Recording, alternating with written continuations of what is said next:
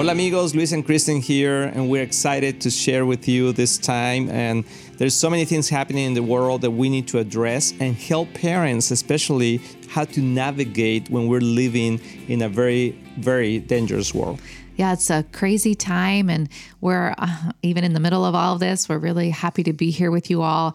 We think this is an amazing privilege and an opportunity to talk about some hard things, right? And and look for the revelation of the Lord. Like, how can we walk through these difficult times that we're seeing on the earth today, right? And walk through them well, and not only ourselves personally, but help our children to navigate some some really difficult topics. We want to uh, talk specifically about this situation that just happened in Nashville, Tennessee.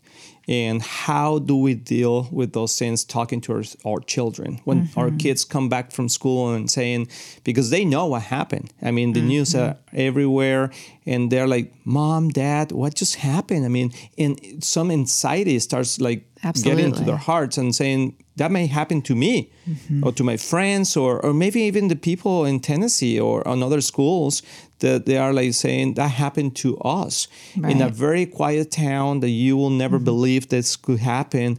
How? Why? All, all these things, all mm-hmm. these questions our children may have, and we need to be ready to answer. Yeah, it provokes an incredible amount of anxiety in an adult, let alone in a child, right? Yes. Um, for all of us. And so we have to learn how to apply the the truths of Scripture to every part of our lives. And this is included as well.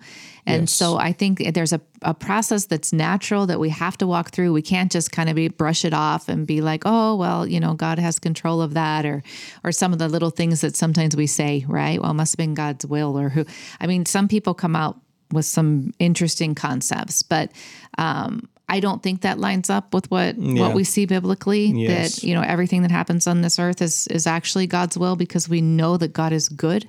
Yes. And we know His heart for us is love, and He does not desire evil to happen on the earth. He does not desire these kind of tragedies to happen. And so then one can say, okay, God's sovereign. So then how are they happening? Yes. And our kids can ask those questions. Yes. And we need to remember and remind them that uh, that God is always good, that His will is always perfect, but that not everything that happens on this earth is good. And the reason is because there is sin, mm-hmm. and sin is the consequence of wrong choices and going against God's will. And today, I mean, in Matthew 24, we uh, Jesus is talking to, to his disciples and he's explaining that when the end will come, all these things are going to start happening. And I want to concentrate in one verse, it's 24 12 says, Sin will be rampant everywhere, and the love of many will grow cold. And that's exactly what's happening. The love of many are, is growing cold. Mm-hmm. There is no conscience. There is like this um, bitterness, pain, rejection, all that there's evil is basically pure evil uh, spirits like controlling emotions in people uh, because they open their hearts. Uh, this this person that, that did the, the shooting obviously there was pain there, there was pain there there was rejection there was like all these things and, and because what they're watching and what they're hearing and listening and and reading i mean they open their minds. Mm-hmm to evil influences. And then they take these decisions that obviously make a big impact in people's lives, society. But the, the, but Jesus was saying this is going to happen. Mm-hmm. This is going to happen. So we need to be ready to tell kid, our kids, you know, this this is part of life, and we live in a fallen world, and Jesus is coming back one day, and our faith needs to be grounded in His Word, in His presence. And I know this is painful. I know this is hard, but we this is this is where it is, and that's why we need the Lord. That's why we need Jesus. That that's why we need to change our minds, so so and surrender our lives. And let's pray for these people. Let's mm-hmm. pray for all this pain that is in this world. But you and I, we need to be making the difference. So instead of being victims mm-hmm. of this situation is how we can bring hope into mm-hmm. the situation and not to ignore uh, the pain that this brings right. and also the anxiety that brings to our kids but say you know i understand that this must be difficult, but let's pray together. Mm-hmm. Let's ask the Lord for His wisdom and His love. And isn't that good that we know Jesus? Isn't that good that even if we Mm-hmm. die, we go to heaven? Mm-hmm. That's the hope that remains in our hearts, and we need to let the, our kids know that we are assuring his their faith based on what the Bible talks about. Mm-hmm.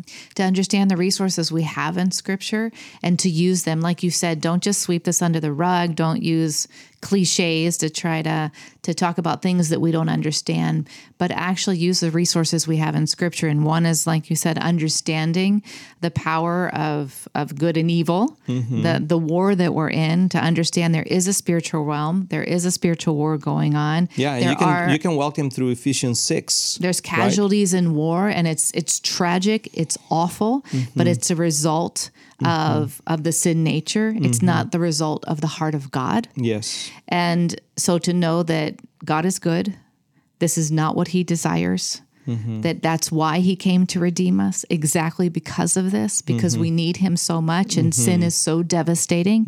This is when you see the full force of the devastation of sin on the earth Yes. when you see these tragedies happen.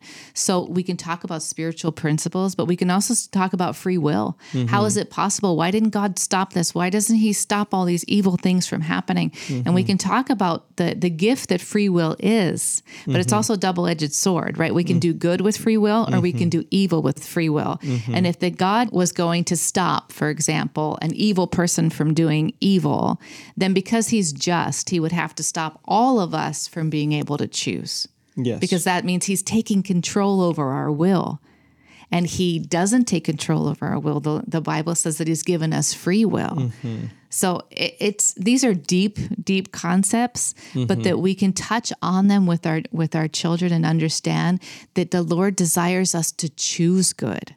Like he gives us the opportunity to choose and Yes. that that softening of our hearts like the scripture says is what he's he's always working on our hearts so they will become soft and we will choose well. Mm-hmm. And that's what true love is. True love is being able to choose Yes. what is right. Yes, and um, there is a, an amazing uh, part of the scripture in Deuteronomy thirty nineteen, and and you can talk to uh, about this to your kids and say, you know, and this is what the Lord gives us the opportunity to choose here. It says, "Today i giving you the choice between life and death, between blessings and curses. Now I call on heaven and on earth to witness the choice that you will make." Mm-hmm. Isn't that amazing? God is expecting us to make the right choice. He said, Oh, that you will choose life so that you and your descendants may live. Mm-hmm. You can make this choice by loving the Lord your God, obeying Him, and committing yourself firmly to Him. And that's such a beautiful scripture Yes. that we can talk to our kids and say, you know, it is our choice. It says all these things can happen if we choose to love the Lord. If you if we choose to obey Him and to mm-hmm. commit to Him, so there is a, a, a we can live differently if we commit ourselves to get to know God, and we can tell our kids, you know, there is there is a choice that you and I would need to make. So I we don't like this to see all this evil happening, but that's the extreme of evil. But we can choose life every day. And we're not talking about like taking people's lives or not. We're just talking about like choosing to walk accordingly to what God expects from us. And He says, I will help you. I will give you the Holy Spirit to help you and to pray for your kids and to pray against anxiety and fear and all these things. And when you send your kids out into the world every day to school, to, to college, to whatever, work, just to say, God, protect us mm-hmm. protect us and let us be that light in the Yeah. middle of all this darkness so that we may be able to change or to help change the decisions that people are making in this world John 16, 33 says, I've told you these things so that in me you may have peace. In this world you will have trouble, but take heart. I have overcome the world. We need to take heart. It's a decision that we make. Talk about choosing. This is another choice we have. We have to choose not to fear. We have to choose to receive peace. The Lord gives us peace, but it's a gift. Mm-hmm. And uh, like any gift that's given to us, we have to decide are we going to take the gift? Mm-hmm. And then if we take it, what are we going to do with it? Are we mm-hmm. going to open that gift? Yes. And so peace needs to be opened. peace needs to be received and it needs to be opened, which means we actually mm-hmm. apply p- peace to our lives. Yes. And we put it on like a garment, the scripture yes. says. Yes. And so it's a decision. I'm a, one who suffered a lot with um, anxiety and kind of panic attacks and everything in the in the past. So I know what it's like when when it seems like it's overwhelming you. And I also know what it takes to have to put on the peace of the Lord and make a conscious decision to not fear and to receive the peace of the Lord. Yes. So we walk through this as adults and then we have to walk through it with our children, but the Lord has given us the resources to do that. Yes. And basically, I mean, I will say that when you have that question mm-hmm. coming from your children, say, why this happened? Mm-hmm. And you can just say, just because God has given us free will. God's will for us is good and perfect, but it is our choice to make the right or wrong decision and and to make an agreement with our kids and say but we we are going to make the right decision. We're going to follow god. We're going to believe what the bible says and we're going to love people and help them to make the right decision in jesus name. So let's pray. Let's pray together. We're going to pray for you guys. And so father we just pray for every person lord that are listening and for their kids. And and we just ask father to to help us to as parents uh, to communicate the right words to our kids in the midst of all this pain and all this confusion, and that you will lo- uh, love them, Lord, so much uh, that they will know that you love them so much that they can trust you and uh, know that you are good always, Father. In Jesus' name, amen.